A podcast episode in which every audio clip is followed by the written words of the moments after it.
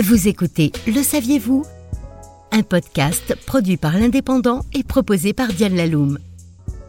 Les chanteurs et musiciens à succès ont une vie tout en péripéties, jalonnée de tribulations, et on le sait, remplie d'anecdotes pas toujours reluisantes. C'est l'occasion d'un Le saviez-vous consacré à un bêtisier plutôt hard que rock sur les grands succès musicaux.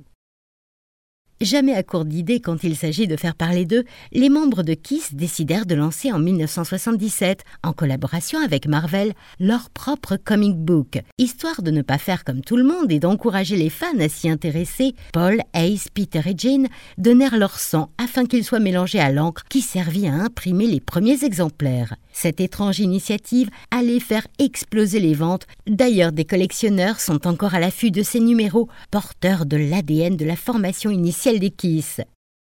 Le logo des Rolling Stones, souvent appelé tongue and lip, la langue et les lèvres, est certainement l'un des logos les plus reconnus dans le monde. Il a été créé en 71 par John Page, alors étudiant en art pour la somme de 50 livres. Quelques années plus tard, le groupe satisfait a gratifié l'étudiant d'une récompense de 200 livres supplémentaires. Le symbole Rolling Stones a été créé en l'honneur de Kali, la déesse hindoue de l'émancipation et de l'énergie. La langue tirée personnifie la révolte et la puissance de la liberté d'expression dans la musique rock'n'roll. C'est en 2008 que le Victoria and Albert Museum de Londres rachète le croquis original du logo pour la somme de 63 000 euros. Qui ne connaît pas le célébrissime tube d'Aerosmith, Dude, Looks Like a Lady, qui est l'un des plus gros cartons de la scène rock des années 80. Ce morceau culte, racontant comment un type croyant draguer une femme dans un bar et se retrouve face à un homme, relate en fait une histoire vécue par Steven Tyler, lequel, pensant engager la conversation avec une magnifique jeune femme de dos, s'aperçut horrifié qu'il avait en fait affaire à Vince Neil, le chanteur du groupe de Motley Crue.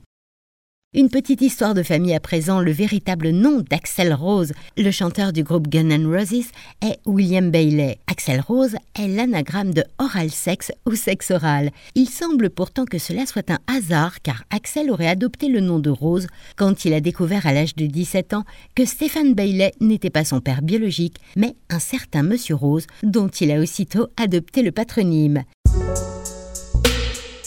C'était Le saviez-vous? Un podcast produit par l'Indépendant et proposé par Diane Laloum.